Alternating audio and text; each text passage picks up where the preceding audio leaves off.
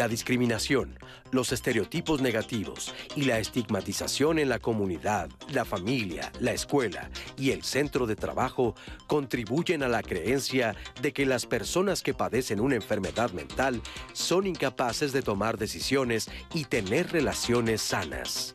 Además, no recibir tratamiento adecuado y a tiempo ejerce una enorme presión en las personas, sus familias y amigos y puede provocar que se produzcan problemas de carácter social, aislamiento y dificultades laborales.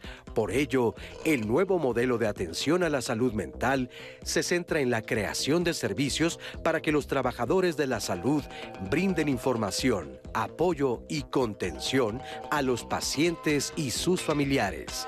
En Diálogos en Confianza, los especialistas nos hablarán sobre este tema. Bienvenidas todas las personas que nos acompañan un lunes más de Diálogos en Confianza, lunes, lunes saludable y además con qué tema el día de hoy, porque bien sabe usted que la salud mental es importante, pero no solo es importante en términos médicos, es un derecho y merece la atención integral de todas las personas y de eso vamos a estar platicando el día de hoy. Le aseguro que es un tema del que todos aprenderemos como siempre aquí en Diálogos en Confianza. Salido, saludo con mucho gusto y agradecimiento por supuesto como siempre a nuestras intérpretes de lenguas y señas mexicanas, a Lía Abadillo y a Jimena Raya. Y como siempre, pendiente de sus redes sociales, de nuestras redes sociales, está mi querida Anaí. Sí, Tlali, muchísimas gracias y pues yo listísima para sus comentarios. Voy a presentarles el día de hoy a nuestros especialistas. En primer lugar, les presentaré al doctor Juan Manuel Quijada Gaitán. El doctor es médico psiquiatra y además es director general de los servicios de atención psiquiátrica de la Secretaría de Salud. bienvenido, doctor. Hola, muchas gracias, Citlali. Muchas gracias, Anaí, por la invitación. Les presento también a Guillermo Rafael Santiago Rodríguez, director general del Instituto Mexicano de la Juventud, INJUVE. Muchísimas gracias, Itlali. Un saludo también para Anaí y a toda la gente que nos está viendo. Y también tengo el placer de presentarles a la doctora Evalinda Barrón Velázquez. La doctora es psiquiatra, directora general de la Comisión Nacional contra las Adicciones, CONADIC. Bienvenida, doctora. Muchas gracias, Itlali. Anaí, un gusto estar aquí como siempre con todos. Pues bien, sin más, vamos a entrar a entender de qué se tratan todos estos cambios que de pronto sorprenden o alarman a la población en cuanto a la transformación en la salud mental. Sí, es un asunto importante lo que está pasando y la conciencia que estamos teniendo ahora de la importancia con la salud mental. Creo que se visibilizó mucho con la pandemia por COVID-19. Sin embargo, es una situación que tiene muchos, muchos años afectándonos, los problemas de ansiedad, de depresión, de trastorno por déficit de atención y los consumos de sustancias problemáticos. Entonces es algo que hay que poner sobre la mesa, Citlali. Sí, a mí me gustaría también iniciar, saludar a todos, por supuesto, desde aquí, desde el puerto de Acapulco, darles la bienvenida a todos los que nos están viendo y decirles la salud mental tiene que ver con tres grandes esferas, la física, la mental y la social. El equilibrio que tengamos y que podamos reconocer qué podemos hacer con estas tres cosas que tenemos, que es nuestro cuerpo, nuestra mente y nuestra familia y nuestra comunidad, poder enfrentar todas las vicisitudes o todos los problemas que tenemos al día a día y además desarrollarlas y reconocer cuando no podemos y si no podemos poder pedir ayuda, que para eso estamos los médicos. Claro, y desde luego desde el enfoque de jóvenes, que es lo que a mí me concierne, el cuidado de la salud mental en personas jóvenes es fundamental, es un derecho que también hay que tenerlo muy claro y que hoy más que nunca necesitamos poner la atención necesaria para eh, generar espacios de diálogo, de escucha, en donde las y los jóvenes en todo nuestro país y en todo el mundo, pues podamos tener este espacio de decir cómo nos sentimos, reconocer lo que sentimos, sin prejuicios, sin estigmas y sin discriminación. Doctores, a mí me interesa mucho que definamos para nuestra audiencia qué es la salud mental. ¿Cómo saber que yo estoy siendo una persona saludable en este sentido? Primero, vamos a definir salud, porque cuando nos hablan de salud siempre pensamos en enfermedad. Solamente acudimos o estamos acostumbrados a acudir con nuestro médico cuando nos sentimos mal, cuando deberíamos de acudir cuando nos sentimos bien para prevenir estar mal. ¿Y qué es salud? Es el completo estado de bienestar biológico, es decir, en nuestro cuerpo, psicológico, es decir, en nuestra mente, y social, es decir, todos los factores que están alrededor. Y cuando hablamos en especial de esta parte psicológica, estamos hablando de salud mental. Igual cuando pensamos en la salud mental de alguien, pensamos en su enfermedad mental y tenemos eh, ciertos tabús y estigmas cuando hablamos de esto. Pero cuando estamos hablando de salud mental, estamos hablando de poder hacer frente a los estresores de la vida diaria, de poder contribuir a nuestra comunidad y de poder vivir plenamente. Entonces, eso es salud mental. Cuando alguna de estas partes no se está dando, hay que pensar que a lo mejor podemos tener un problema de salud mental, es decir, que nuestro cerebro se está enfermando y entonces podemos llegar a presentar algún padecimiento mental. Sí, en efecto, el que podamos enfrentar los problemas de la vida nosotros junto con nuestros familiares y nuestra comunidad, el que podamos tener redes de apoyo, el que podamos tener a quien pedirle ayuda, que podamos tener a quien escuchar, con quien dialogar, pero también juntos con quién tomar acciones juntos en favor de nuestra salud, de nuestra mente, de nuestro cuerpo. Eso es la salud mental precisamente. Y es un equilibrio tan delicado que a veces con un eh, evento, un sismo o la misma pandemia o diversos eventos que enfrentamos eh, a lo largo de la vida, se puede perder esta salud mental. ¿Cuál es el panorama de México en términos de salud mental? ¿Qué, ¿Cómo andamos los mexicanos de sanos? Sí, eh, bueno, en general el panorama, eh, los datos que se tienen, que también representan al resto del mundo, estamos hablando que de cada 10 mexicanos, 3 en algún momento de su vida van a tener un padecimiento eh, de tipo mental, ya sea depresión, ansiedad, consumo de sustancias, que son los más comunes. Sin embargo, también hay que diferenciar en que de estos tres que van a presentar, solamente una pequeñita fracción van a ser agudos o van a ser eh, en crisis o van a ser muy graves. La gran mayoría, el 80% de, de estos tres, van a ser trastornos leves, es decir, cosas que nos van a permitir seguir funcionando y que utilizando herramientas propias o eh, fármacos o psicoterapia, vamos a poder seguir en nuestro funcionamiento, ya sea en la escuela, en el trabajo, en casa o en las cosas que hacemos en la comunidad.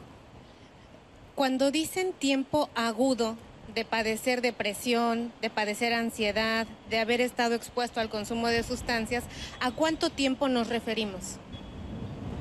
Nos referimos a agudo no por tiempo, sino a la intensidad de los síntomas. Podemos tener eh, síntomas de dolor emocional, así le, así le, voy a llamar para, para poder como entenderlo, durante un corto tiempo que nos afectan en la vida diaria de forma que de repente estamos tan tristes que no podemos ir a trabajar, que no podemos ir a la escuela.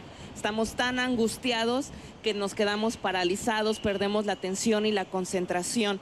Estamos tan preocupados que ya no podemos dormir. Entonces, en ese tiempo es cuando regularmente acudimos o, vemos que necesitamos acudir a tratamiento, que pueden ser días a semanas, si bien nos va y si estamos sensibilizados para poder acudir.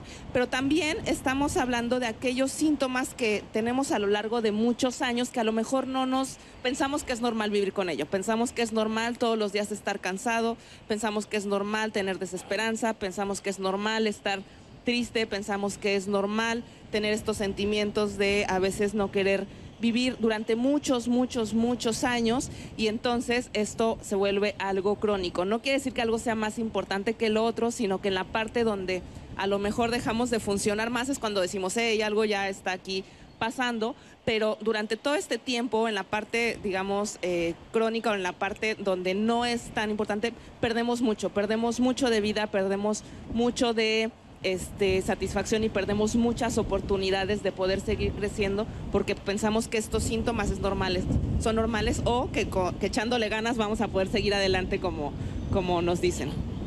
Es eh, ahora que hemos entendido esto de la salud mental y de decir que bueno, es un entrenamiento para el que tenemos que estar preparados. Doctores, cuando yo tengo un problema ya que me impide hacer estas actividades, eh, ¿a dónde debo de acudir? Eh, ¿Hay en México suficientes psiquiatras, psicólogos, especialistas en el interior de la República y en el centro que me permitan tener acceso a esta salud? ¿O de qué, o qué perspectivas hay? Sí, tenemos eh, al día de hoy y en eso trata mucho la, transformación que está sucediendo en el sistema de salud, en la parte de salud mental. Es que eh, estábamos o venimos de muchos años de todo se recarga en un hospital, el llamado hospital psiquiátrico. Y entonces estos hospitales estaban en las capitales, están en las capitales de los estados y aún así están afuera de la ciudad. Lo que buscamos es que ahora estén en el primer nivel de atención, es decir, en los centros de salud, en el segundo nivel de atención, en los hospitales generales, y que entonces esto sea más accesible, que las personas puedan acudir a su centro de salud y desde ahí poder primero prevenir, tomar acciones preventivas y si perdieron la salud mental, poder iniciar un tratamiento si es que este es necesario. A nivel psiquiátrico. A nivel psiquiátrico, sí, eh, no tenemos los suficientes psiquiatras. En México somos alrededor de 4.500 psiquiatras. Eh, sin embargo, lo que estamos haciendo es, eh, no podemos llevarlos a todos lados porque aunque los lleváramos no nos alcanzan, pero lo que sí estamos haciendo es capacitar, transferir las capacidades, transferir el conocimiento. No podemos llevar a la gente, pero lo que sí podemos llevar es el conocimiento a todos los servidores de salud que ya están al día de hoy trabajando. Les estamos transfiriendo estas capacidades para que desde ahí puedan ayudarnos y atender los estados iniciales y hacer prevención en salud mental. Sin duda un trato digno es de las cosas que más nos interesan siempre como personas, como pacientes. Eh, ¿Esto tiene contemplado dignificar a las personas en cuanto a la atención de salud mental? Sí, por supuesto. Coincido completamente con lo que mencionaban los doctores, que la salud mental no es solamente la ausencia de la enfermedad, sino que tiene que ver mucho el entorno, el entorno donde nos desarrollamos. Para jóvenes, por parte del INJUVE, desarrollamos un programa en coordinación justo con el Consejo Nacional de Salud Mental, con la Secretaría de Salud a nivel federal, que se llama Contacto Joven, Red Nacional de Atención Juvenil. Es un programa maravilloso que te brinda atención psicoemocional de joven a joven, de un mes hasta seis meses, con la posibilidad de que esto sea confidencial, que es un acompañamiento realmente que se le da seguimiento y que se comprenden las particularidades por las que atraviesa un joven. ¿Por qué digo esto? durante mucho tiempo estaba este estigma de que si un joven estaba triste o con depresión, haciendo cualquier actividad se le iba a quitar, ¿no? Y las mamás que decían, no, ponte a hacer qué hacer y se te va a quitar esos pensamientos. Ojalá fuera así de sencillo, ¿no? Ojalá fuera así de sencillo de que con cualquier actividad se te quitara, pero no, ahora entendemos que no es así, que es necesario generar un proceso de diálogo, un proceso de atención y este programa está ya, llevamos atendiendo más, a más de 45 mil jóvenes en todo el país. La verdad que es una cosa histórica. Surgió justo en medio de la pandemia como una necesidad de poder brindar atención psicoemocional a las personas jóvenes para ayudarles a transitar lo que fue el aislamiento y este proceso que vivimos en todo el mundo, esta crisis que tanto nos pegó.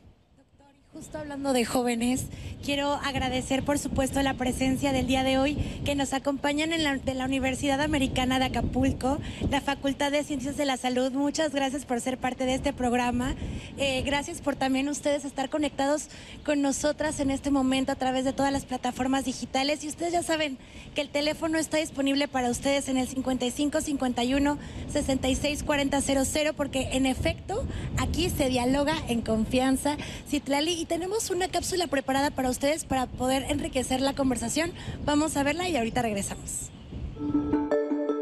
Es importante hablar de salud mental porque por alguna razón el padecimiento mental, como algunos otros padecimientos en su momento, este, fueron segregados socialmente. Ese estigma se da de diferentes maneras, ¿no? De la sociedad hacia las personas, de familiares hacia la persona, a veces entre los mismos médicos. Se dice que puede tardar hasta 14, 15 años para que una persona con un problema mental sea diagnosticado. ¿Qué quiere decir? Que anduvo dando vueltas y vueltas y vueltas para que alguien le diga, ah, tú tienes un problema de ansiedad. El otro tema que también hay que tomar en cuenta es que a, a las áreas médicas a veces les preocupa más los problemas ligados a la muerte y quizá pensamos que los problemas mentales no están muy ligados a la, a la muerte y, ocupan otro espacio, otra prioridad. Hubo al inicio una discusión este, entre varios expertos, también poder legislativo, en cuanto a si se hablaba de una ley general de salud mental o se hablaba de la reforma del capítulo de salud mental de la ley general de salud. Es decir, son dos ideas muy distintas. Lo que se buscaba es que se hiciera una, una base o un cimiento de respeto de derechos humanos estandarizado a la Convención sobre los Derechos de las Personas con Discapacidad de la ONU y lógicamente estandarizado también a la Carta de Derechos este, Internacionales, una serie de instrumentos que al conjuntarlos nos da una gama de soporte, de atención muy específica y concreta a personas con problemas mentales o con cualquier otro tipo de, discapacidad, sea permanente o transitoria. ¿no? El paradigma que se busca en esta reforma es la atención comunitaria de la salud mental y de las adicciones. Que nosotros como seres humanos, cuando tengamos la necesidad de un problema aparentemente mental, sea atendido desde el ámbito comunitario, es decir, desde su centro de salud, de su unidad de medicina familiar, en el hospital general que le corresponda. Bueno, el grupo de salud mental y adicciones de la Secretaría de Salud, que coordina el doctor Juan Manuel Quijada, desde un principio tuvo muy claro iniciar una capacitación pues a gran escala a todo el personal de los CAPAS, de los centros de atención primaria a las adicciones.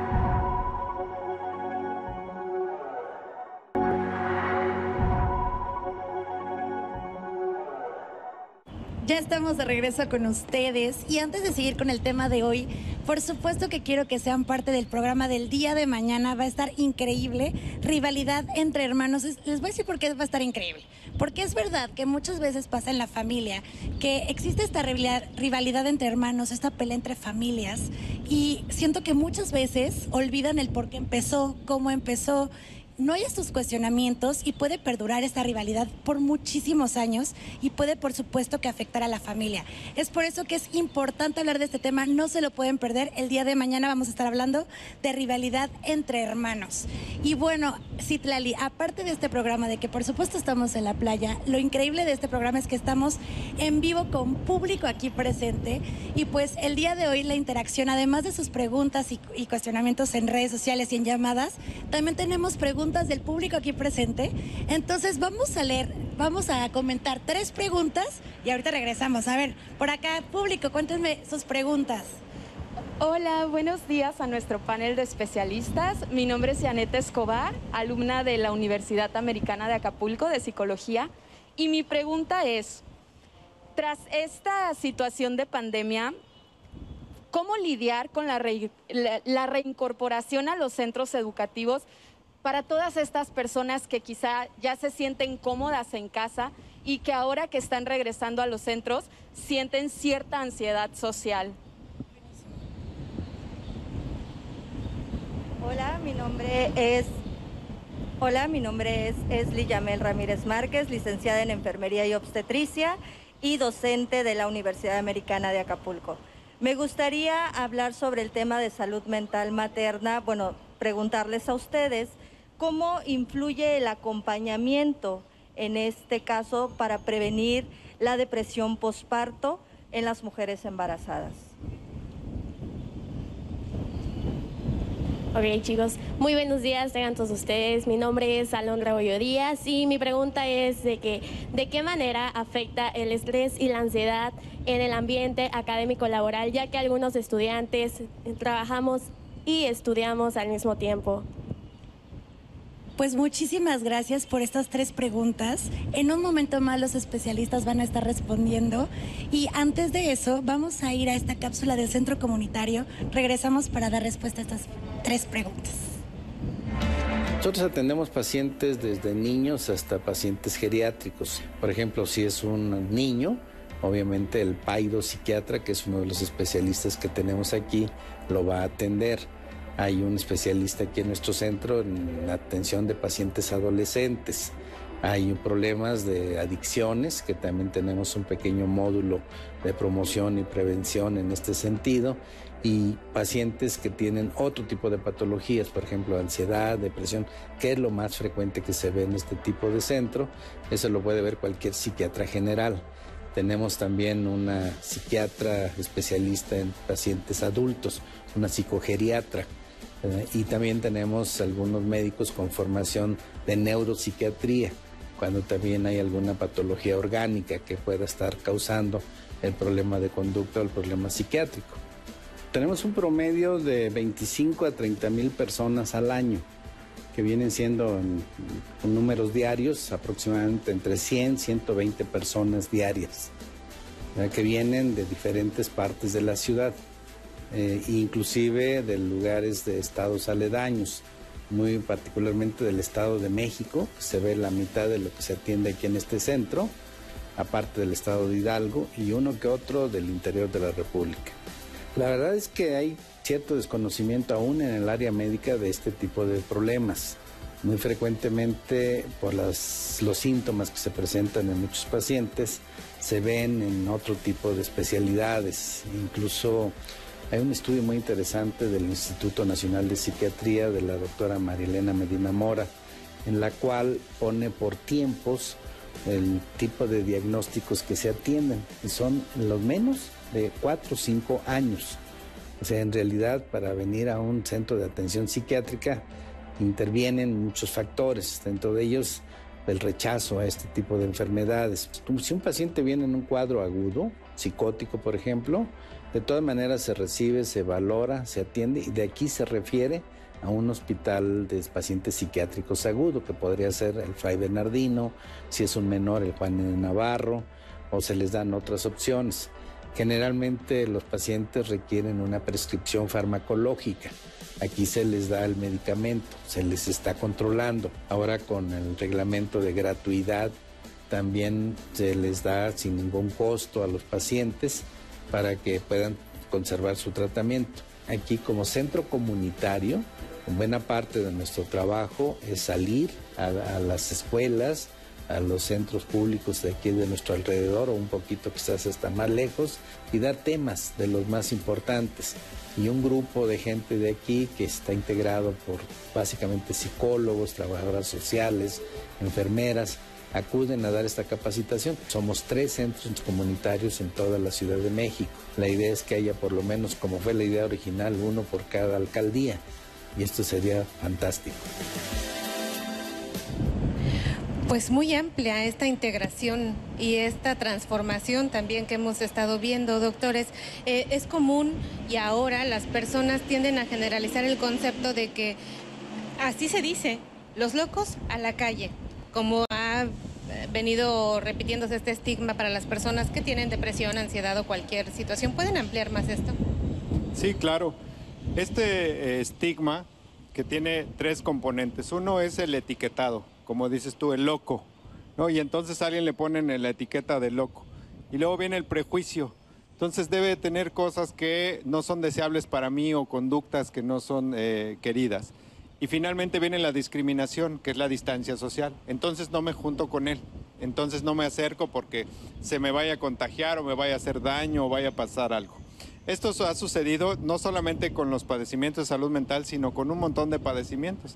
En algún tiempo pasaba así con la lepra, después pasó con la tuberculosis, hace no mucho todavía pasaba con el cáncer o con el VIH, eh, eh, alguien que tenía este, eh, el virus de inmunodeficiencia humana. Entonces, es eso, el no tener el conocimiento de esto. Y de ahí vienen un montón de movimientos o de situaciones sociales incluso como él precisamente que venimos todavía arrastrando un poquito eh, de los asilos o de meter a alguien donde no está, no, como no puede estar en la calle y en la calle se ve mal o en la calle nos, hay prejuicio, me vaya a hacer daño o algo, entonces voy y lo interno en un hospital psiquiátrico. Esto en realidad es un modelo o una forma de atención del siglo pasado.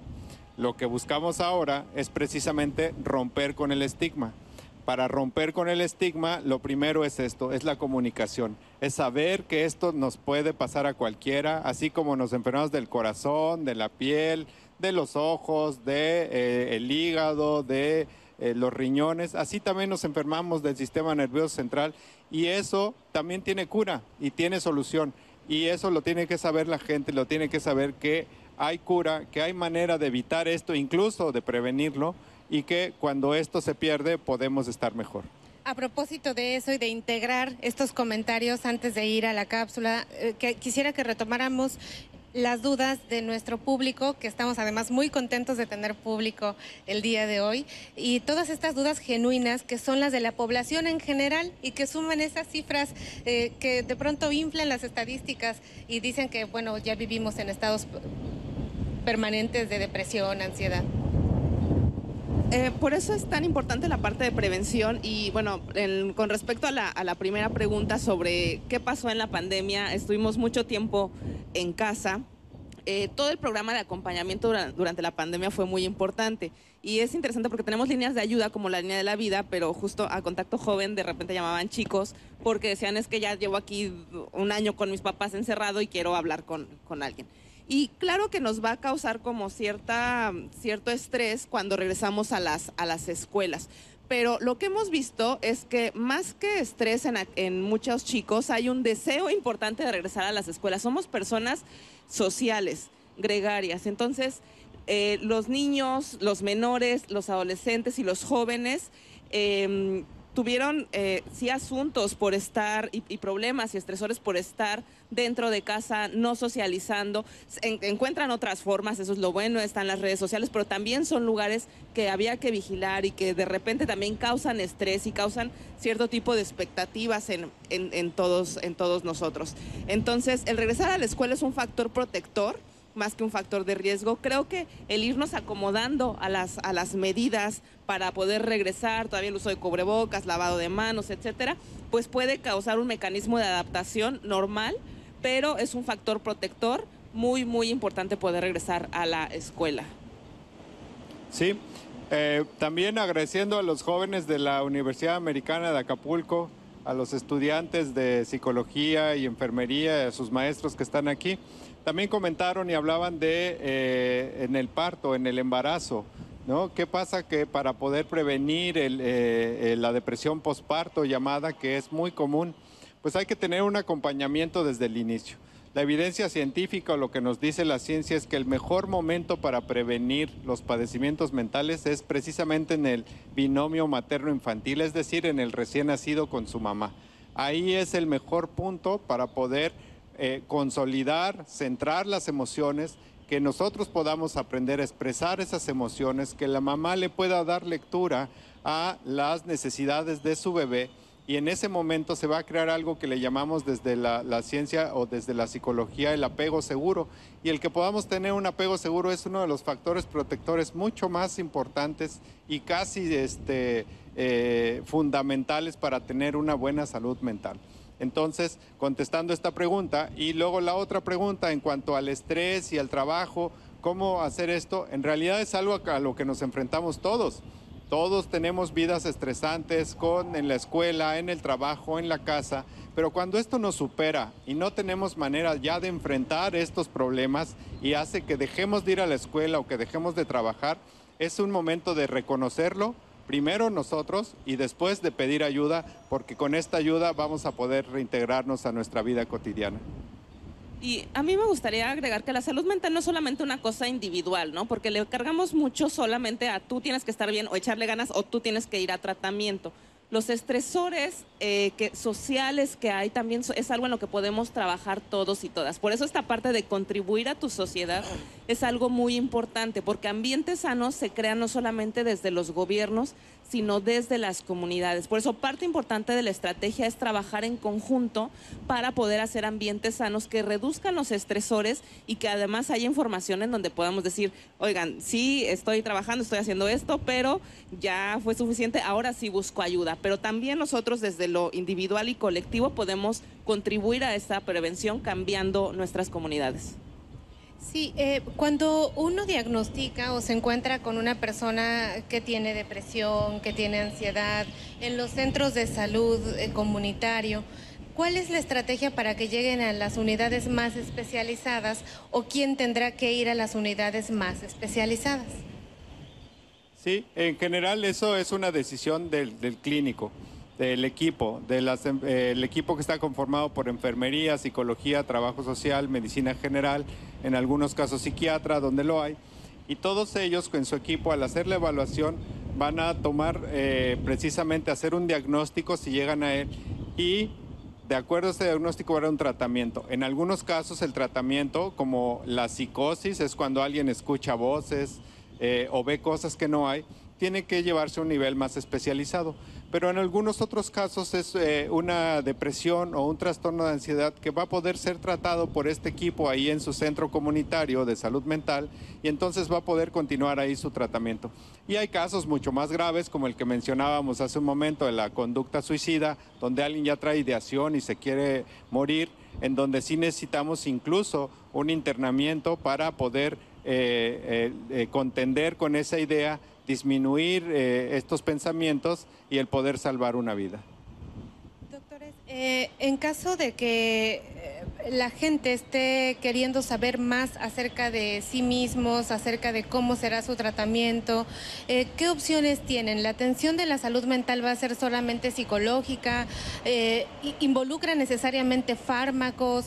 ¿Cómo a veces las personas tienen la sensación de que no son suficientemente atendidas si no llevan un fármaco y viceversa? Creo que ese, eso tiene que ver con toda la salud también en general. Regularmente vamos al médico y esperamos que entre más grande la receta, mejor es lo, donde nos puede eh, ir, ¿no? Y tenemos que comprender eh, algo de forma muy importante y a esto me refería con todos, con todos los niveles. Si bien es cierto que el médico va a decidir si necesito a lo mejor un acompañamiento, eh, tratamiento psicológico, tratamiento psiquiátrico, tenemos que ir antes y justamente el en poder sensibilizar a la sociedad, poder sensibilizar a estos grupos que están en la calle, a los grupos de juventudes, a los grupos eh, que trabajan en la, en la Secretaría de Cultura, a los grupos que tienen que ver con entrenadores deportivos de CONADE, nos da, nos, nos da una idea de que cuando empezamos a estar mal, a no sentirnos bien, a que haya como algo de disconfort emocional, es momento de hablar y tal vez, y ahí empezaremos a ver si, bueno, necesitamos un tratamiento o no, ¿no? Así como si nos vemos una manchita, bueno, pues a lo mejor el diagnóstico no me lo sé, pero digo, ay, hay algo raro y entonces voy con mi médico. Primero voy con la persona más cercana que tenga, tenemos personas capacitadas de todas las instancias de gobierno que te pueden decir, oye, eso puede ser un problema de, de salud mental, hablarlo con alguien, ir con mi médico y ya nos, nos referirá a donde lo necesitemos. Tenemos el siguiente testimonio de Teresa para seguir desarrollando nuestro programa. Vamos a verlo. Eh, me estoy atendiendo por depresión. Eh, tengo atendiéndome más o menos como unos 20 años. Pasé por cinco o seis especialistas que no daban qué era lo que tenía, me hacían estudios y estudios. En unos momentos yo sentía la sensación de que esto ya iba hacia la muerte. Alguien se alarmó para decirme, hacia la muerte. No, yo no me estoy queriendo matar. Yo digo que ya con esto que me siento tan mal, es muy probable que me voy a morir. Yo siempre me he considerado de un carácter fuerte. Vivían conmigo mis papás, este, tuve una hija y entonces yo llevaba las riendas de mi casa. Eh, todo lo que se había que decidir era por parte mía. Cuando ya me diagnosticaron, me sentí eh, disminuida, esa sensación de tristeza y de llorar por todo, el querer dormir y, como que hacía la, la, posición fetal porque pues era como me sentía yo cómoda. Pues en cuanto a la familia, como que no sabían pues cómo ayudarme o cómo qué hacer. Son cosas de las que se habla poco. Eh, la gente como que tiene miedo uh, a exteriorizarlo o si alguien lo tiene, tienen a esconderlo, o sea, lo estigmatizan pero horriblemente. En alguna ocasión eh, suspendí mi tratamiento porque tengo que tomar este antidepresivo. Lo suspendí por un año. Tuve una recaída terrible, este, porque ya me sentía bien. Ahí a lo mejor no se me había explicado que este tratamiento ya era de por vida, como una diabética, como alguna otra de las muchas enfermedades. Para mí ha sido un proceso este, de tanto aprendizaje, de tanto apoyo por, por el centro, por los doctores, por eh, las psicólogas. He ido estudiando, me han ido explicando, ya entendí que mi cerebro no está produciendo una hormona especial, entonces ya tomo mis medicamentos como me lo, me lo prescriben. Hay veces que tengo mis altas y mis bajas, pero mis doctores, sobre todo la psicóloga, eh, me ha dado armas para que esos, esos procesos duren corto tiempo. Doy gracias a sentirme tan bien. Nadie me cree que yo me atienda por depresión. La verdad que se ve maravillosamente bien. Muchas gracias por esta información, por este testimonio tan alentador. Teresa, Anaí, ¿cómo van nuestras redes? Tenemos muchísimos comentarios. Voy a dejar la escaleta por acá porque el viento no me deja para leerles los comentarios que tenemos disponibles para los especialistas y que también podamos irlo resolviendo. A ver, una duda del público que nos hacen también sobre embarazo, pero les voy a hablar de embarazos jóvenes. Nos pregunta eh, Fernanda, en caso de los jóvenes y los problemas de salud mental que pueden estar viviendo, ¿cómo acompañar a las adolescentes embarazadas en su salud mental? Eso nos deja a través de redes sociales. También nos hacen una pregunta que creo que es importante, Citlali, ¿cómo diferenciar la tristeza de la depresión? Eso creo que podemos hacer una pausa para esta pregunta. Doctores.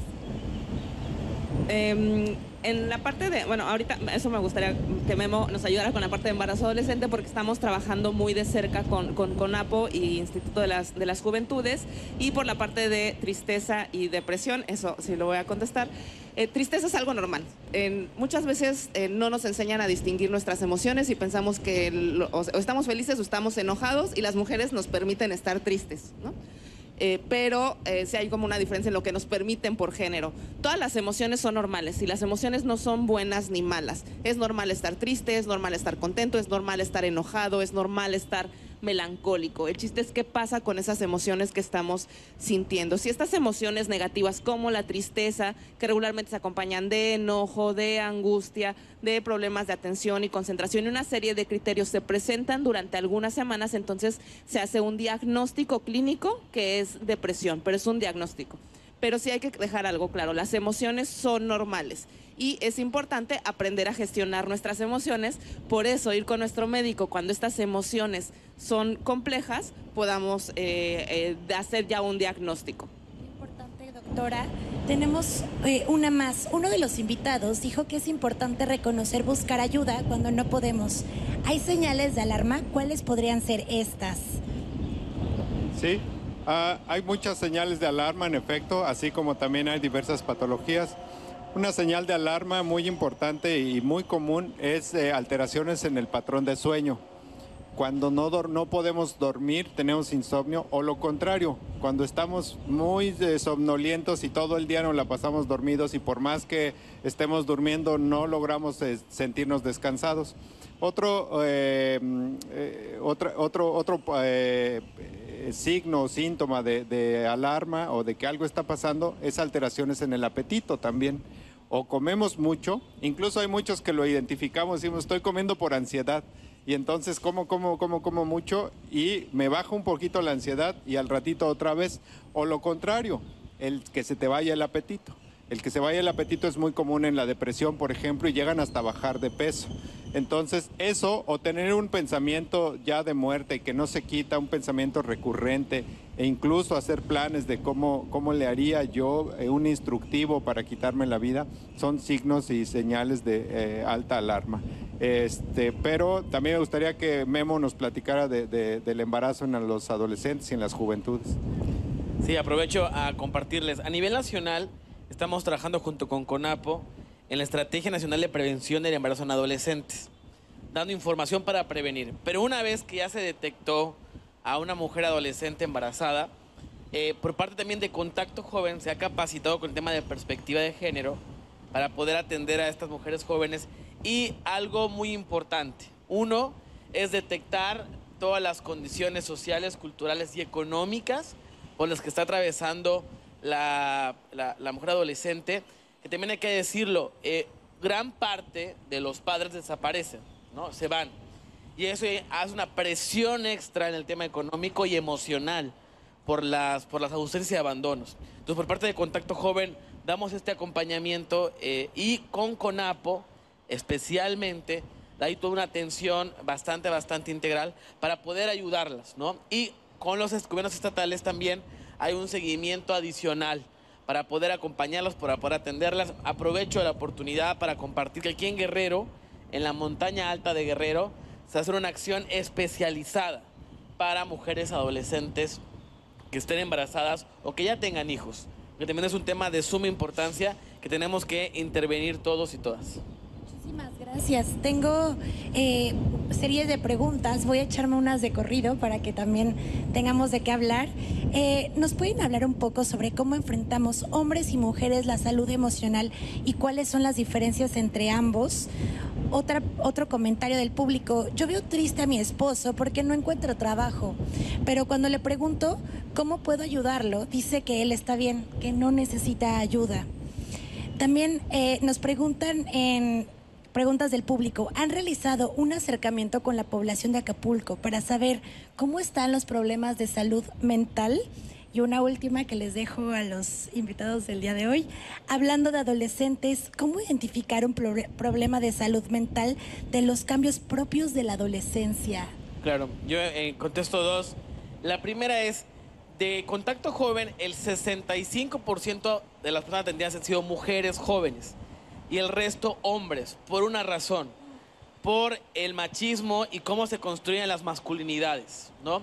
Nos han inculcado que los hombres no podemos llorar, no podemos sentirnos débiles, no podemos expresar nuestros sentimientos.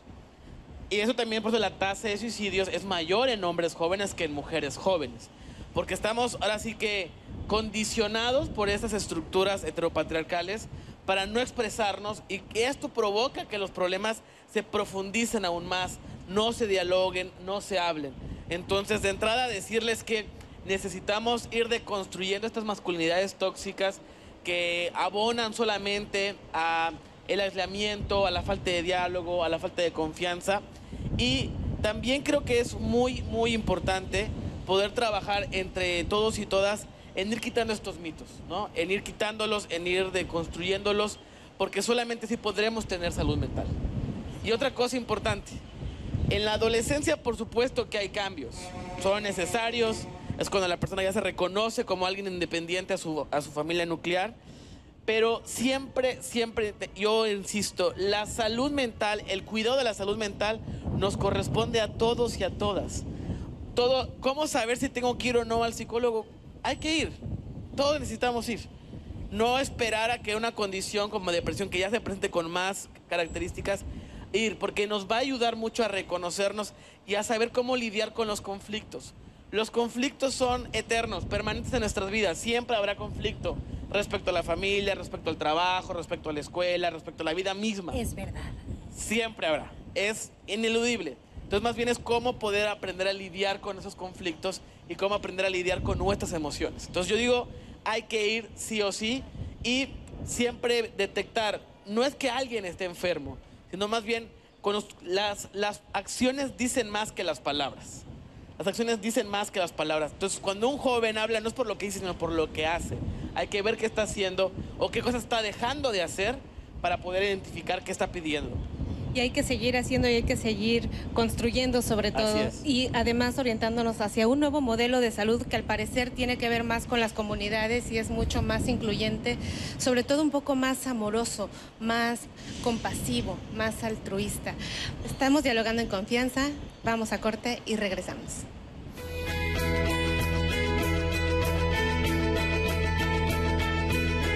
La atención de la salud mental debe ser para toda la población no selectiva para los que pueden pagar o los que viven en lugares que cuentan con especialistas y centros de atención.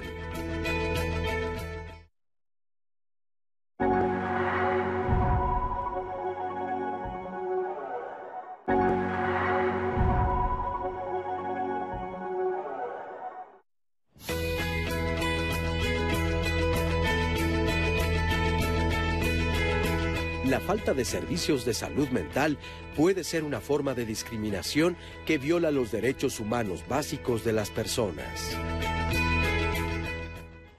Pues ya estamos de regreso con ustedes y antes de seguir con el tema del día de hoy, quiero invitarles el siguiente lunes. Vamos a hablar sobre salud sexual y reproductiva.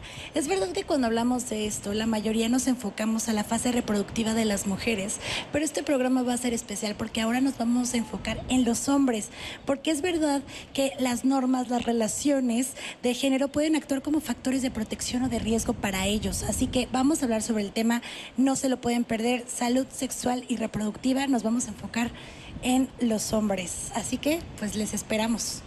Y del tema de hoy yo tengo dos preguntas del público, em, doctores. Me gustaría que lo pudiéramos responder. La primera es, ¿nos pueden hablar sobre programas de atención en el modelo de atención de los diferentes estados de la República? Porque siento que muchas veces se habla solamente de la Ciudad de México. Claro, eh, con todo gusto. desde el INJUVE trabajamos para todo el país. Y si algo justo hemos pedido es que no se centralice en la Ciudad de México. Porque si bien la Ciudad de México es donde más eh, oportunidad hay de tener eh, atención de salud mental, entonces estamos en todo el país, en los 32 estados de la República y con muchísimo gusto podemos atenderlos. Y bueno, aprovecho la oportunidad para decirles cómo funciona este programa de acompañamiento de contacto joven.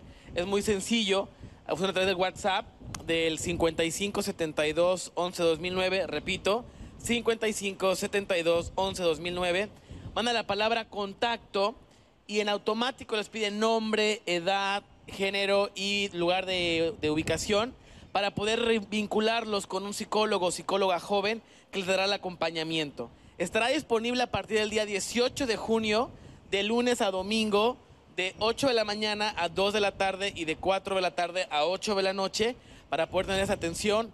Pueden acudir cualquier joven que tenga entre 12 y 29 años de edad. Es completamente gratuito, completamente universal y lo único que ocupamos es la voluntad y el deseo de recibir ese acompañamiento. Buenísimo, es bueno saber esto porque cuando me repítenos cuando A partir del 18 de junio. Ok. De 8 de la mañana a 2 de la tarde y de 4 de la tarde a 8 de la noche. Perfecto. Bueno, tengo una pregunta más del público, ¿qué pasa con la atención de la salud mental de los adultos mayores? Em, hay que considerar que si hay como un estigma en cuanto a la salud mental y a la atención, y esto se cambia por grupos etarios y así como dicen que los jóvenes son de cristal, también los adultos mayores, pues es normal estar triste, es normal tener problemas de memoria, es normal este, ya no ser tan funcional y tenemos entonces que revalorar ahí también qué es lo que pasa. Han cambiado las formas en que vivimos, ya vivimos más años, eso es un logro, eh, es una de las metas internacionales siempre que seamos poblaciones longevas.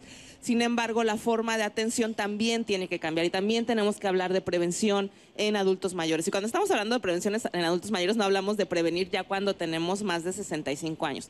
Hablamos de la prevención y de la promoción desde que somos jóvenes desde que estamos niños, desde que somos adultos y justamente en el poder llevar una salud mental eh, adecuada, atender nuestros problemas emocionales va a hacer que tengamos un envejecimiento exitoso.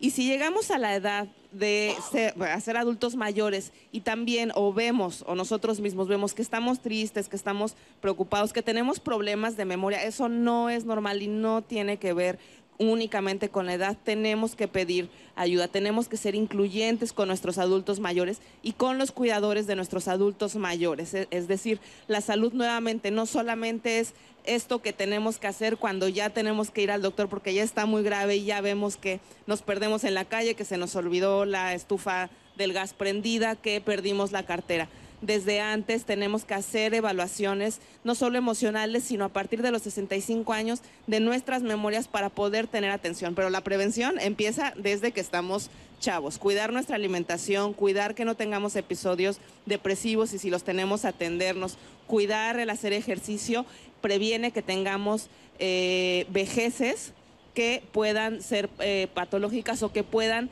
acompañarnos con enfermedades crónico-degenerativas. Y si vemos algo mal, acudamos o llevemos a nuestros adultos mayores a atención también, desde el primer nivel de atención, que es hacia donde estamos yendo, y de ahí veremos si es necesario ir a otros niveles, segundo nivel o tercer nivel.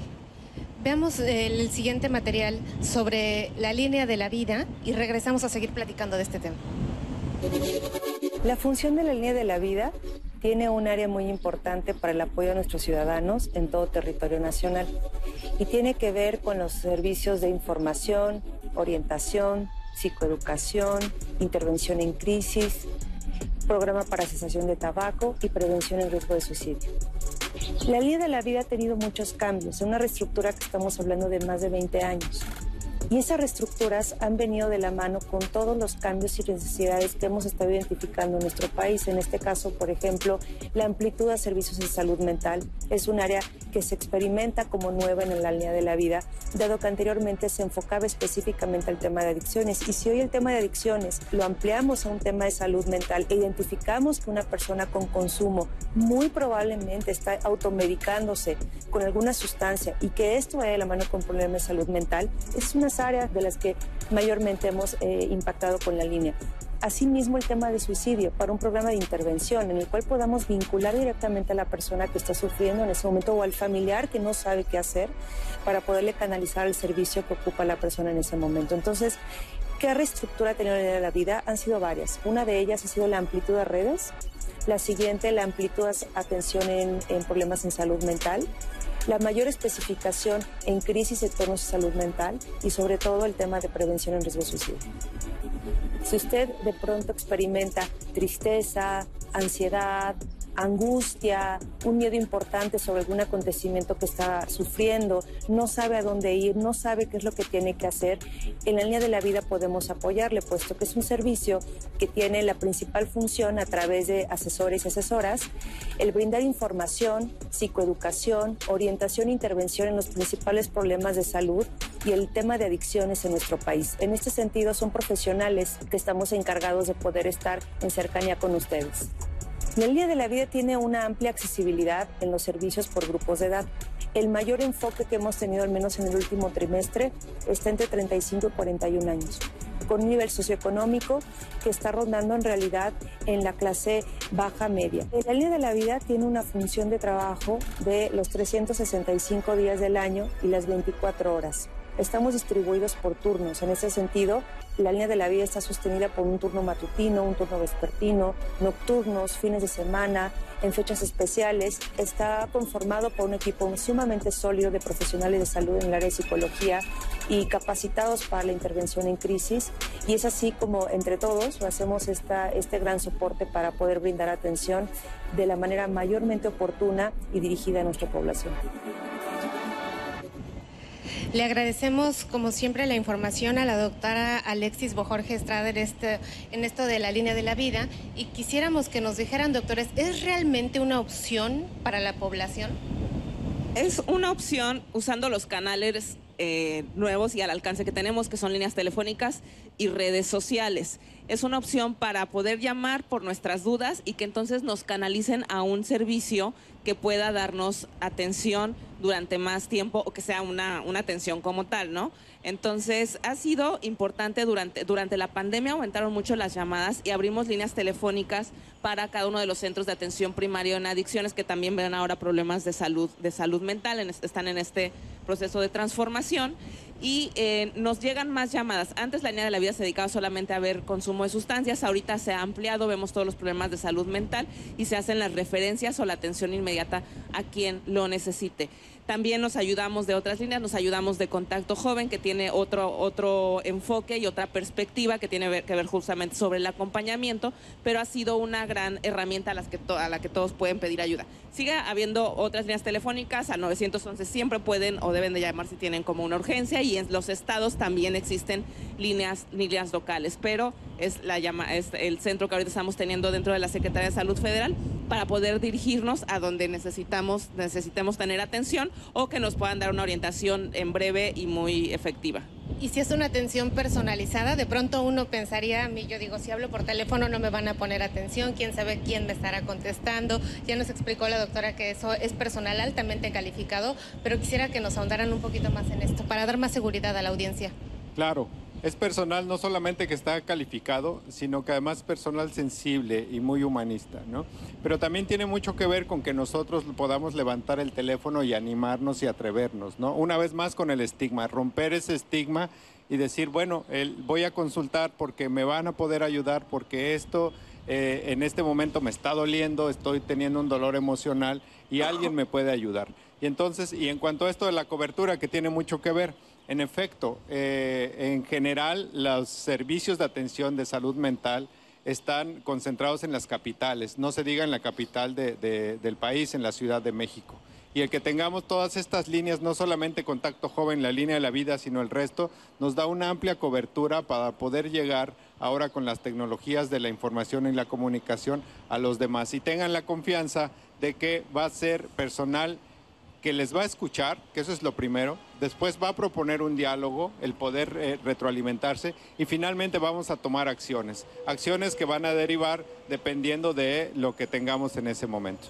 Es una atención breve, a una persona a través de la línea de la vida. ¿Pueden hablarnos más acerca de esto de atención breve? Porque de pronto eh, uno se confunde de si me van a resolver ahí el problema con el que tengo de ansiedad, de depresión, una vez que hablo, cuánto tiempo voy a estar bien, pues yo quiero saber para ver si llamo. Hay que considerar justamente que los problemas de salud, o sea, podemos hablar desde una situación o una duda emocional, por ejemplo, si me siento triste, ¿a dónde acudir? Por una urgencia, que si tengo, eh, si he pensado que sería mejor estar muerto, no despertar, o hasta he planeado quitarme la vida, donde probablemente eso es una urgencia médica y eso se tiene que resolver en un hospital y me enviarán a un hospital. También tiene un programa de cesación de tabaco donde si puedo llamar y digo, ah, pues es que quiero dejar de fumar y me acompañan durante cierto tipo de sesiones. O a lo mejor se dan cuenta que necesitan este programa y además tratamiento farmacológico especializado y entonces me mandan a un centro de atención primaria en adicciones. O a lo mejor es un chavo que no tiene un diagnóstico pero puede necesitar un acompañamiento de contacto joven que son durante más sesiones y está alguien con ellos todo el tiempo. Entonces está como todo este espectro, desde que hablo porque tengo una duda de qué hacer con mi emoción hasta tengo una urgencia y entonces me tienen que canalizar porque es una urgencia médica y se tiene que resolver en una situación especializada o necesito un acompañamiento para dejar de fumar o mi familiar, a dónde lo tengo que llevar, también pueden hablar familiares, a dónde lo tengo que llevar por si este pues he visto que está consumiendo o he visto que está triste o por ejemplo, este no tiene trabajo y está deprimido, ¿cómo le hago para acercarme? Entonces, hay como todo un abanico de opciones para los que podemos podemos llamar o nos ayudarán a encontrar la solución para poder hacerlo. ¿Y cómo estamos enfocando ahora este proceso de las adicciones, eh, eh, esta prevención de las adicciones y cuáles son las adicciones que estamos tomando en cuenta. Me pongo a pensar que ahora tenemos un alto consumo de azúcar a manera de adicción, tenemos el contacto de nuestras redes sociales y esto nos genera adicción, tenemos alcoholismo, tenemos el exceso de uso de tabaco, etcétera. ¿Cuál es el enfoque que está llevando esta transformación en el sistema preventivo de adicciones? Claro, hay, que identificar primero que hay, tres tipos o tres patrones. Eh, el uso de una sustancia o una conducta, que es eh, quizá como hacemos uso del Internet o de las redes sociales. El abuso, que es cuando más allá de la cantidad yo me metí en un problema por consumir la sustancia. Es muy común en el alcohol, por ejemplo, que ya eh, tuve un accidente o ya tuve una discusión. Y la dependencia la dependencia ya es la, cuando ya el cuerpo ya lo necesita para poder estar bien. Si yo ya no consumo, ya no estoy bien y entonces es la dependencia. Entonces, en la medida que primero podamos identificar, y esto no solamente es a sustancias, como bien lo dices, puede ser a ciertas conductas como el uso del Internet o el uso de las redes sociales o incluso se habla ya de eh, los videojuegos, por ejemplo, que todavía tenemos que explorar un poquito más al respecto en cuanto eh, cómo lo clasificamos y cómo son los tratamientos. Pero no hay que esperarse, una vez más, y como bien lo dices, no hay que llegar ya cuando tiene uno la dependencia. Si uno detecta patrones ya de abuso de, sustancias o de alguna conducta, tenemos que irnos sobre los factores protectores o sobre los factores de riesgo. Por ejemplo, en una familia donde el padre o la madre son consumidores, entendemos que hay un mayor riesgo de que consuman sustancias. Entonces hay que tratar en conjunto a la familia para que podamos detectar cuáles son estos factores, si a lo mejor tiene disponible el alcohol ahí en casa o tienen disponible los, los cigarrillos también en casa, son factores de riesgo que muy fáciles de detectar y también muy fáciles de tratar. Retirar las sustancias para empezar, no estoy diciendo que con eso ya lo logramos, son muchos factores, pero el que vayamos minando todos estos factores uno por uno a nivel familiar, a nivel del sistema, incluso a nivel comunitario, que los jóvenes tengan un lugar afuera con eh, eh, Sedatu, que además también estamos trabajando a nivel preventivo con el programa de mejoramiento urbano, que tengan una opción de salir y hacer deporte o hacer alguna actividad cultural entre los jóvenes, con los jóvenes, eso en realidad nos va a dar más bien placer. Y lo que tenemos que aprender, como lo que dijiste, y con esto eh, cierro este comentario, de repente dices, pues es que desde niños nos enseñan a consumir azúcar, ¿no? Entonces, lo que tenemos que aprender también desde niños y en, y en conjunto es a gestionar el placer, porque también eso tiene que ver con el placer. Y el que podamos hacer una buena gestión del placer, es decir, posponer, saber posponer el placer, es un ejemplo, nos va a ayudar mucho a protegernos contra el consumo de sustancias. Si alguien está poniéndose la camiseta y apoyando en términos de salud mental, también contribuyendo es el IMSS y tenemos una cápsula del IMSS y salud mental. Vamos a verla. En el caso de la intervención de salud mental para trabajadores SIMS, nosotros cada año eh, hacemos una encuesta epidemiológica al total de, trabajadores que pertenecen al sistema IMSS. Eh, en esa encuesta se identifican los factores psicosociales, tanto personales como del entorno, además de todo un chequeo médico preventivo como tal. De acuerdo a la norma 035 de factores psicosociales, en el IMSS identificamos estos factores en los trabajadores para poder incidir intervenir en cualquier situación anómala que se identifique. En el 2019 nosotros ya habíamos empezado con una contratación de psicólogos a nivel nacional eh, por un acuerdo entre el sindicato y la empresa, de tal manera que cuando nos llegó la pandemia en el 2020 ya estábamos trabajando una intervención psicológica para los trabajadores, la cual se vio apoyada con la contratación de 126 psicólogos que distribuimos en todo el país. En estos servicios de salud, nosotros les llamamos CPTIMS, pero en sí son servicios de prevención y promoción a la salud para los trabajadores IMSS, en el cual, además de todo lo biológico que se identifica, se identifica lo social y se identifica también el aspecto mental. Eh, se aplica una escala, una escala de evaluación global, para identificar la funcionalidad del trabajador, tanto en la parte cognitiva, sí que es muy muy importante para identificar cómo está, y la parte afectiva y de manejo de las emociones. A la fecha llevamos más de 135 mil eh, intervenciones individuales de trabajadores y casi lo mismo, 135 mil intervenciones grupales para identificar estos factores psicosociales identificar, eh, en el caso de la pandemia, cómo manejaban pues, la carga emocional tanto eh, los compañeros que estaban integrados a los equipos COVID, que una carga muy, muy importante de estar trabajando ahí. Y entonces se identifica que el trabajador pues, estaba con sobrecarga, estaba con ansiedad, estaba con depresión, con algún trauma que era importante intervenir. Pero en el 2020 integramos ya una escala global más para identificar depresión, ansiedad, riesgo suicida.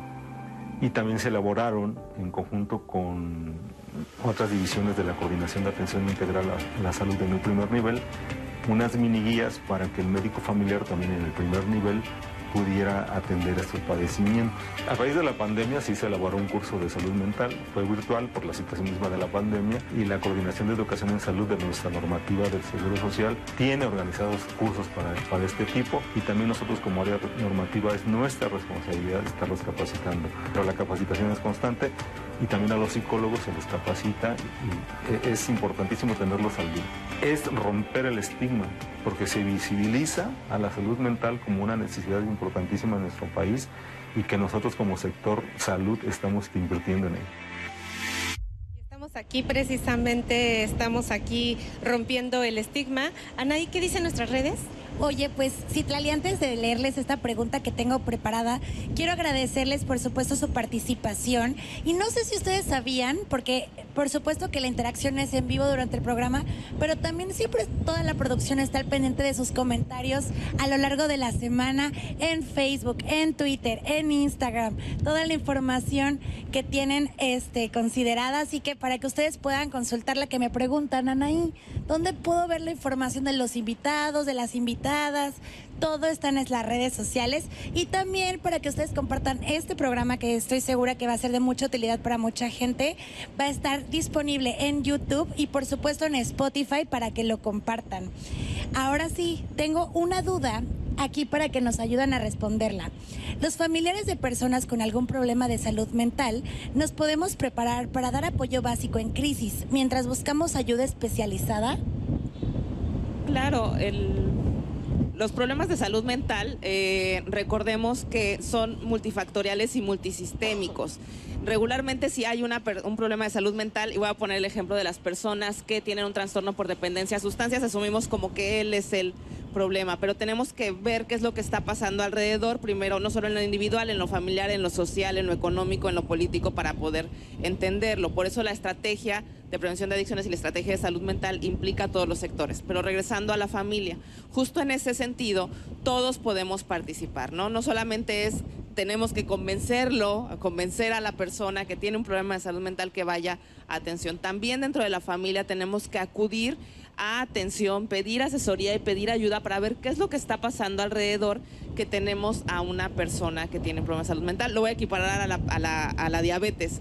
No solamente cuando hay una persona, un familiar diabético, esperamos que solamente, que vive con diabetes, perdón, esperamos que solamente él consuma, que esté a dieta, cuando en realidad lo más probable es que toda la familia lleve una dieta que puede ser eh, inadecuada, que puede ser un poco sana. Entonces toda la familia tiene que cambiar esa dieta. Lo mismo pasa con los problemas de salud mental. Doctores, eh, algo que nos quisiéramos saber y nos llama mucho la atención es esto que vimos en la cápsula acerca del tamizaje en salud mental. O sea, de pronto uno ya se encuentra tantas escalas, tantas formas de interpretar, tantas formas de evaluar.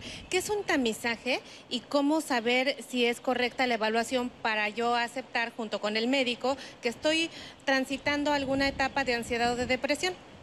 Los tamizajes son herramientas que usamos los médicos que pueden ser, en el caso de los, de los médicos que vemos salud mental, psicólogos, psiquiatras, que nos permiten evaluar un gran número de, población. Es decir, lo aplicamos a mucha población y nos puede decir, ah, pues de esta población, de 100, 10 tenían un problema de salud mental. Ahora, un tamizaje no hace un diagnóstico cuando nos, no es como que yo conteste en mis redes sociales este, una escalita y ya, ah, ya me diagnostiqué con depresión, ya me diagnostiqué con ansiedad es, un, eh, es una herramienta con la que tenemos que ir con nuestro médico o con nuestro psicólogo y él nos dice, ah, bueno, ese tamizaje junto con estas características y estos síntomas y estos signos nos dicen que sí tienes un diagnóstico o que no tienes un diagnóstico. Entonces tenemos que tener cuidado, así como no nos podemos ir a hacer laboratorios clínicos y de ahí poder nosotros diagnosticarnos, también en los tamizajes tenemos que tener cuidado y acudir con alguien para que nos oriente mejor.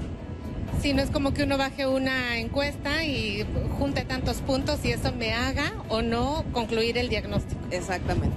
Pues estamos aquí en este maravilloso puerto de Acapulco, ya lo vio usted, con este clima impresionante, con esta vista espectacular, recibidos por la Secretaría de Salud, dialogando en confianza como cada lunes. ¿Y usted qué piensa? ¿Es la salud mental un derecho? Están ahí pendiente de sus comentarios en nuestras redes sociales y estamos pues aquí dialogando en confianza. Vamos al corte y regresamos.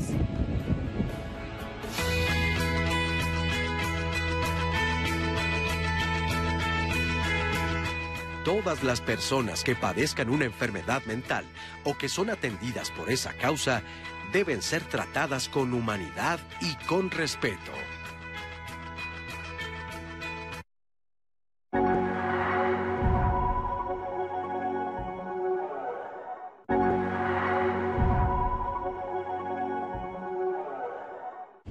Estamos en el bloque final. Qué emoción porque es momento de estas respuestas, de las preguntas que tengo aquí ya de redes sociales y por supuesto en un reto más iremos con el público en vivo con sus preguntas. Así que pues a responder esta del público que nos, nos escribieron. Un ¿Es posible que un menor de edad pueda hablar a la línea de la vida sin tener compañía de un adulto? ¿Esto se puede? Sí, es posible que llame a la línea a la línea de la vida y podemos orientarle. Las personas jóvenes también tienen derecho a llamar, pero la línea que tenemos justamente especializada en jóvenes es Contacto Joven. Buenísimo. Una más, ¿cómo trabajan en conjunto con las líneas de apoyo psicológicas de diversas instituciones educativas? Sí, tenemos todo un directorio que tienen los, los eh, operadores de la línea de la vida y dependiendo el eh, lugar de donde llaman y el tipo de servicio, son canalizados a las diferentes eh, líneas que hay. Algunas son eh, de tipo educativo, más para lo que le llaman situaciones socioemocionales o psicoemocionales. Algunas otras tienen que ver más incluso con encontrar escuelas que tengan virtualidad, ahorita ya casi no, pero o con escuelas que ya tengan este, clases presenciales. Entonces, sí, los, operadores de la línea de la vida tienen todo un directorio donde de acuerdo a las necesidades del que está llamando, le pueden canalizar. Incluso a veces se convierte en, una, en, una, en un enlace nada más hacia otra línea. Qué importante, siempre lo digo, parece, dicen que yo repito mucho las cosas, pero es que de verdad esta información que me han preguntado mucho, eh, pueden encontrarlo en nuestras redes sociales, por favor, para que también lo puedan consultar y puedan llegar a esta información que nos están compartiendo los doctores.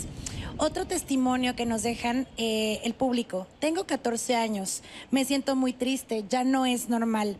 Lo he comentado a mis papás, pero me dicen, ¿cómo voy a estar triste si yo tengo todo en la vida?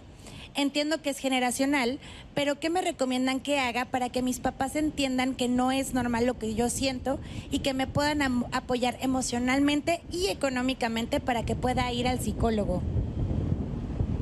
Creo que es eh, importante para todos los papás y todos los, jóvenes y los, adolescentes eh, expresar las emociones y poder decir, sí, en casa a lo mejor no estamos siendo más este, claros, ser más, más enfáticos y entender que no solamente tiene que ver con los cambios de la edad, si las emociones que estoy sintiendo están haciendo que yo eh, esté teniendo problemas en la escuela, en casa, o en verdad me esté sintiendo mal, entonces pidamos ayuda. Si papá, mamá tal vez no están suficientemente sensibles, con el médico de nuestra escuela, con el psicólogo, llamemos a líneas telefónicas, pidamos y pidamos ayuda siempre y hablamos, hablemos de esto. Qué importante. Eh, y pues quiero agradecerle al público que estuvo eh, compartiendo desde casa todas sus dudas y también interactuando con nosotras. Y ahora vamos también con el público que está ya listísimo con sus dudas. Vamos a empezar acá para que podamos responder tu duda. Ok. Bueno, hola, buenas tardes. Mi nombre es Odalis y mi pregunta es, ¿de qué manera influyó el COVID-19 en la salud mental a nuestra sociedad. Sí, Odalis, muchas gracias por tu pregunta. Eh, influyó de varias maneras. Una fue el miedo que teníamos eh, y que todavía persiste de alguna manera contagiarnos, porque sabíamos que el contagio podía representar la pérdida de la vida de uno o de algún familiar si es que era contagiado. Es un miedo real y realmente que, todos vivimos eh, durante los años pasados. Por otro lado, también y de una manera un tanto positiva, lo que pasó con la pandemia es que hizo visible lo invisible. Los problemas de salud mental ya eran reconocidos desde antes, pero ahora con la pandemia le dimos mucha más importancia, se ha pedido más ayuda y se ha podido expresar más que es necesaria la salud mental para tener bienestar. Muchas gracias. Pues a ver, vamos contigo, que también tienes otra duda, ¿verdad?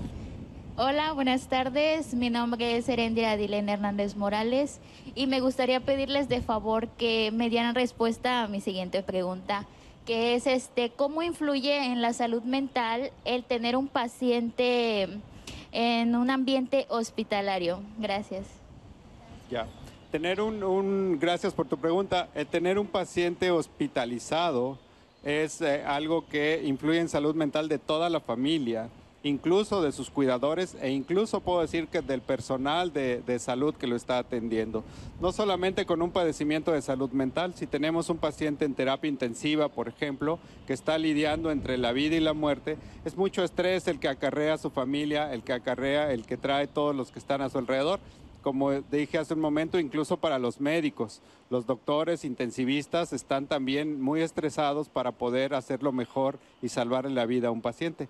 Cuando alguien tiene un padecimiento de salud mental y está internado o está ingresado, a veces estos internamientos requieren de dos, tres, hasta cuatro semanas. Entonces es importante y va a influir en toda la dinámica de la familia, en los papás, en los hermanos, incluso en los amigos o en los compañeros de la escuela o en los compañeros de trabajo. Entonces es importante mantener la comunicación con toda esta red de apoyo, con los maestros, con la familia, con los hermanos, con los amigos, eh, explicarles qué es lo que está sucediendo, explicarles con eh, franqueza y con la verdad qué es lo que está pasando con su familiar para que todos podamos ayudar y una vez que salga poderlo reintegrar a sus actividades normales. Muchísimas gracias. Tenemos una duda más. Hola, buenas tardes. Mi nombre es Valerie Michelle Murillo Franco y yo quiero preguntarles qué se puede hacer cuando no tienes acceso a una terapia psicoemocional por cuestiones de económicas y ningún tipo de apoyo por parte de tu familia al padecer ansiedad o depresión. Gracias. Es- es- esa la contesto yo. Eh, justo decirles nuevamente, justo para eso se hizo contacto joven, porque es completamente gratuito. Porque otro gran problema es que la atención psicológica pues es muy costosa y está reducida a un grupo económicamente porque no es posible adquirirlo de manera tan sencilla. Pero contacto joven es gratuito, es universal, cualquier persona joven lo puede obtener sin ningún problema. Lo único que necesita es un WhatsApp y con eso, y también importante es acompañamiento, que es decir, no solamente una sesión, sino son las sesiones que se necesiten hasta por seis meses para garantizar el acompañamiento de la manera más digna posible. Pues muchísimas gracias. Quiero agradecerle nuevamente a la Universidad Americana de Acapulco por ser parte de este programa Facultad de Ciencia de la Salud. Y ahora vamos a ver una cápsula del INSABI y regresamos al estudio para ir cerrando el programa. El INSABI busca activar las acciones esenciales para el cuidado de la salud. Eh, dentro de esas acciones es una estrategia para la organización y operación de los servicios de salud denominada atención primaria de salud, donde se reconoce, de hecho, eh, la importancia de la salud mental para la población, es una necesidad de atención para la población. Y esto se refleja eh, prácticamente en la gran discapacidad, en las lesiones, en la violencia, en las adicciones e incluso la muerte que ocasionan las condiciones de salud mental. Pero no solamente es importante atender estas necesidades de salud mental, también es importante identificar, eh, sospechar, eh, diagnosticar oportunamente estos problemas para poder eh, referir oportunamente a los pacientes donde ellos lo necesitan. Adicionalmente, será siempre importante crear entornos de cordialidad, de respeto, eh, generando habilidades para la vida y mejorando el nivel de salud mental de la población. Eh, la educación permanente tiene mucho que ver con cómo capacitamos e incrementamos las habilidades y destrezas de nuestro personal de salud, pero con un enfoque social, es decir, tomando en cuenta las necesidades actuales de la población o de la sociedad. Por eso, en nuestra coordinación de formación y capacitación, lo que hacemos es eh, generar cursos, seminarios eh, y sesiones encaminadas a incrementar el desarrollo de esas habilidades y destrezas para el personal de salud. Desde abril del 2020, cuando surgió la estrategia México contra COVID-19, todos los días jueves se implementaron sesiones permanentes coordinadas por el doctor José Mendoza de la Comisión Nacional de Salud Mental y Adicciones. Desde su surgimiento hasta la fecha hemos dado más de 96 sesiones, teniendo más de 10.000 asistentes. Adicionalmente, hemos subido a nuestra plataforma educativa, el Sistema Educativo de Salud para el Bienestar, el curso eh, introductorio de atención mental o una guía ah, de salud mental, conocida también como Enlázame o MHGAP. Y esta guía se encuentra disponible en nuestra plataforma y básicamente es otorgarle a las personas que no tienen esta especialización o especialidad en materia de salud mental para dotarles de herramientas para identificar, sospechar problemas de salud mental entre las personas, diagnosticarlas oportunamente y también referirlas de forma oportuna para atender las necesidades de estas personas. Muchísimas gracias al doctor Roosevelt por su cápsula. Y bueno, doctores, a propósito de la salud mental de las personas, quisiera que nos hablaran un poco sobre, uno, la salud mental de los médicos y cómo ustedes piensan que pues nosotros primero tenemos que sanar para ir a ofrecer a la, a- a la población este servicio. Sí, es correcto, en efecto. Eh, durante la pandemia, eh, todo la- lo- el personal médico que estaba en primera línea tenía un estrés eh, muy grande, ¿no? Y jornadas muy largas de, eh, que acumulaban, eh, con muchos muchas pérdidas, ¿no? En sus manos, mucha, mucha gente que estaba eh, solicitando los servicios. Se, no solamente se les capacitó en materia de salud mental, sino se les brindó contención. Le llamamos en su momento cuidemos a quien nos cuida. ¿No? Y esto fue presentado como una estrategia. Al día de hoy persiste la estrategia y la hemos trasladado ahora a, médicos internos de pregrado y médicos pasantes de servicio social, que es donde hemos visto las eh, más altas eh, incidencias de eh, problemas en salud mental. Estamos extendiendo esta, eh, este apoyo, esta ayuda para los médicos y buscamos que pronto todo médico interno de pregrado, todo médico de servicio social y todo residente, todo aquel que esté en formación, tenga un soporte y una ayuda en su salud mental, porque es importante, no nada más a los médicos y al personal de salud, enfermeras, psicólogos, sino en realidad también a los cuidadores primarios. Cuando en casa tenemos un, paciente o alguien que tiene, ha perdido su salud mental, es importante cuidar al cuidador primario porque de ello depende también la salud de, nuestro paciente. Entonces, es un binomio en el, donde, en el que tenemos que estar atentos de ambas personas, porque de una depende la otra. El que podamos cuidar la salud mental y toda, más allá incluso del binomio, extenderlo a todo el sistema familiar, es algo importante para, eh, para que podamos encontrar el bienestar.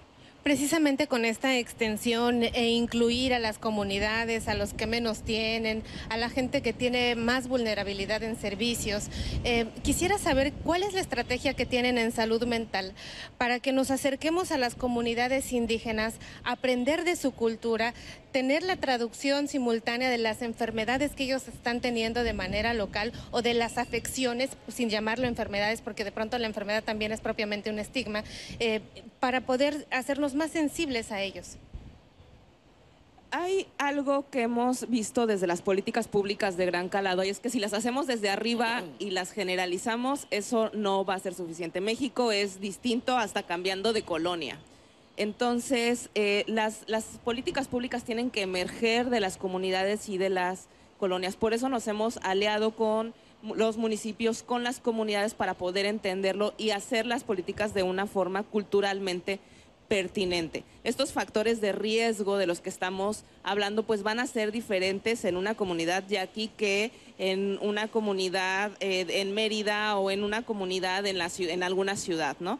Entonces, eh, lo- los centros de atención primaria en adicciones eh, y salud mental están encargados de ver cuáles son las necesidades y coordinar a nivel muy local toda la estrategia nacional para la prevención de adicciones y salud mental y entonces poder abordar esos factores de riesgo. Además de que todos los actores comunitarios son de las localidades. Entonces usamos a los chicos, bueno, no usamos, eh, colaboramos con los chicos de Contacto Joven, con los promotores deportivos de las comunidades, con los chicos del Instituto Mexicano de la Juventud, de la Secretaría de Cultura, que son de esas localidades, capacitándolos en salud mental y prevención de adicciones y entonces podemos articular de una forma más eficiente, sabiendo qué es lo que se necesitan y que más bien ellos nos vayan diciendo y contando las necesidades que están teniendo.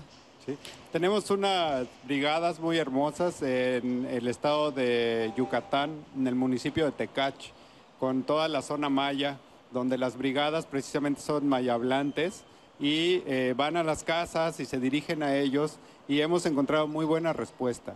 La pertinencia cultural, que además eh, hemos tenido eh, el apoyo del Instituto Nacional de los Pueblos Indígenas, de su directora Delfo Regino, hemos podido eh, precisamente no llegar a, a poner ahí, sino que ellos nos den la apertura de cómo es que son sus usos, sus costumbres y nosotros integrarnos como sistema de salud a lo que ellos tienen como sus pueblos originarios. Y algo muy importante que mencionan es que hay que territorializar la estrategia.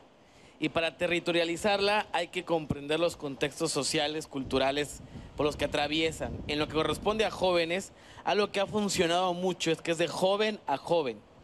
Si llega un médico y te dice, oye, estás mal, ah, bueno, gracias, pero yo no me, a mí no me interesa hablar con un médico ni con un funcionario, menos con un funcionario público. Porque dice, bueno, ¿y este señor qué me va a decir a mí? ¿De cómo hacer mi vida o qué? Sino más bien cuando llega otro joven que vive en tu misma colonia, que probablemente pasó por lo mismo que tú, hay más receptividad de decir, "Ah, bueno, lo que me está diciendo tiene sentido. Porque si a él le funciona, probablemente a mí también me funcione.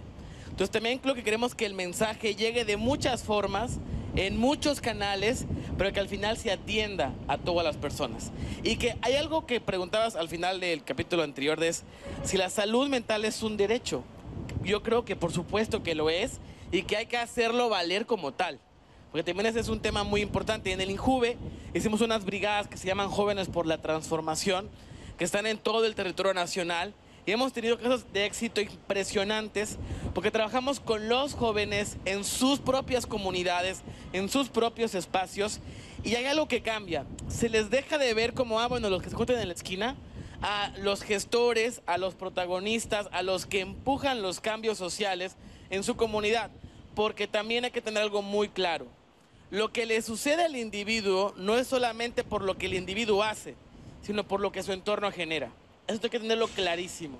La colectividad es sumamente importante de entenderla, porque los problemas no se resuelven solamente ayudándolo a él, sino se resuelven ayudando a toda la comunidad y que toda la comunidad transite a un estado de bienestar y un estado de paz pues yo ya no entendí si este programa es de salud o de comunidad o de qué, porque parece que eh, está todo transformado realmente y este es un sistema de convivencia armoniosa, pareciera amorosa, pareciera pues incluyente a nuestras comunidades indígenas que tanto han sufrido esta marginación solamente ya por no hablar eh, español o por no tener acceso a un medio de transporte. Parece que entonces ahora sí todos estamos saliendo a las comunidades a ver las verdaderas necesidades, doctores. Es que, si me permiten rapidísimo, es justo el, el, tema. Yo no soy de salud, pero hablamos mucho de salud porque es un tema transversal. Todos somos de salud. Exacto. y hay algo interesante, como lo mencionaban, la salud no es solamente la ausencia de la enfermedad, sino es generar un estado de bienestar. Y para que el bienestar pueda existir, tiene que haber plenitud. Para que haya plenitud, tiene que haber ejercicio de derechos para que exista la felicidad.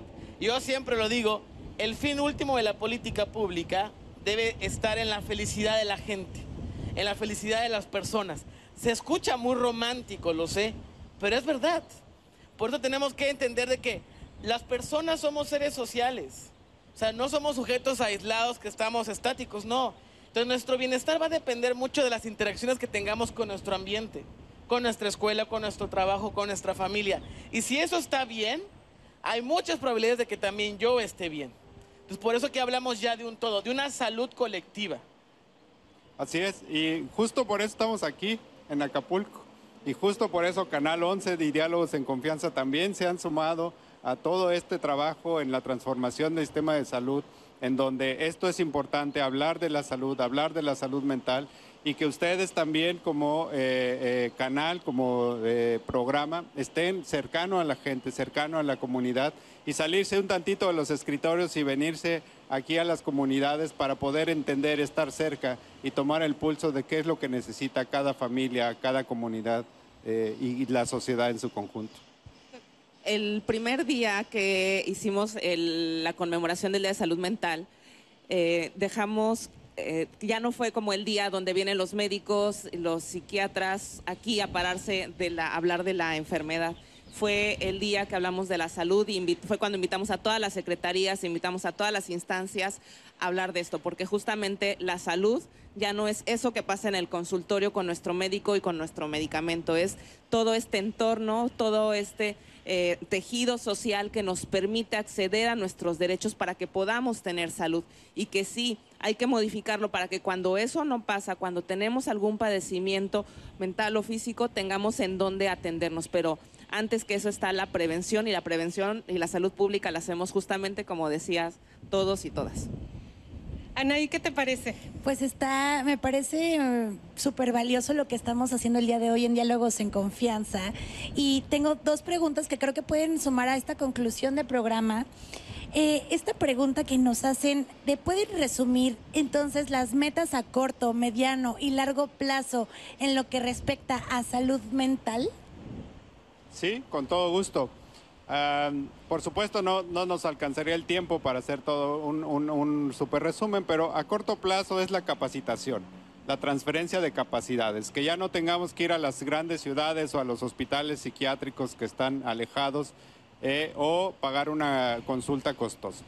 A mediano plazo es la implantación y eh, em, que emerjan, que nazcan los servicios en la comunidad y en los hospitales generales, para que también no podamos ir, que podamos tener servicios adecuados. Y a largo plazo es el bienestar, como bien lo dijo este, el director del INJUVE, de Guillermo, es la felicidad, la búsqueda de ese equilibrio tan delicado del bienestar que nos va a dar la felicidad entre lo, el cuerpo, la mente y lo social. Muchísimas gracias. ¿Y una más? ¿Se puede? Querida Anaí, pues yo creo que ya la vamos a dejar para el blog y nuestras redes sociales, pero seguro ya sabes que ahí estamos siempre pendiente. Pues yo quiero eh, despedirnos de este hermoso puerto, agradecer todas las facilidades de la Secretaría de Salud que nos ha recibido aquí. Quiero darle las gracias a todas las personas que hacen el programa, por supuesto a usted desde casa, desde donde, desde, desde donde nos está viendo y a nuestro público en vivo que ahora que todos estamos justo venciendo estos temas de miedo, de empezarnos a juntar en las comunidades, pues hacen el programa posible. Muchísimas gracias a toda la gente que hizo posible este viaje tan hermoso acá al puerto de Acapulco, a nuestros especialistas, muchísimas gracias. Y sobre todo me gustaría que nos fuéramos sabiendo que estamos haciendo aquí en este programa, en el 11, la mejor medicina que existe, que es la, que es la medicina preventiva, que es lograr que el modelo se deje de ver como un modelo de enfermedad, sino un modelo de salud. ¿Qué le parece esta propuesta que le dan el día de hoy nuestros especialistas? Ya no más el médico diciéndole al paciente que tiene y ya no más el paciente obedeciendo al doctor sin entender la causa. Ahora se trata de que esta sociedad sea más incluyente y que juntos se busque una estrategia más armoniosa. Recuerden esto de que lo que me hago a mí, te lo hago a ti y si lo vemos de esta manera es posible que nuestra sociedad cambie, nuestro modelo cambie y por supuesto las personas vivamos mejor, plenos y saludables. ¿No te parece, Anay? Sí, Tlali, qué bonito cierre de programa. Pues gracias al público por ser parte de esto con nosotros. Y pues nada, recordarles entonces que compartan, porque estamos hablando de comunidad, que compartan este programa que está disponible en todas las plataformas digitales. Muchas gracias. Gracias a ti, querida Anaí, gracias al Canal 11, gracias a ustedes por siempre esta fidelidad a un programa tan largo que ha acompañado generaciones y generaciones y esperemos que lo siga haciendo diálogos en confianza comprometidos por su salud. Recuerden que todo este material se va a quedar, como bien dijo Anaí, colgado de nuestras redes sociales y que nuestros especialistas y las personas de nuestras redes sociales están siempre al pendiente del contacto con usted, porque usted hace posible este sueño.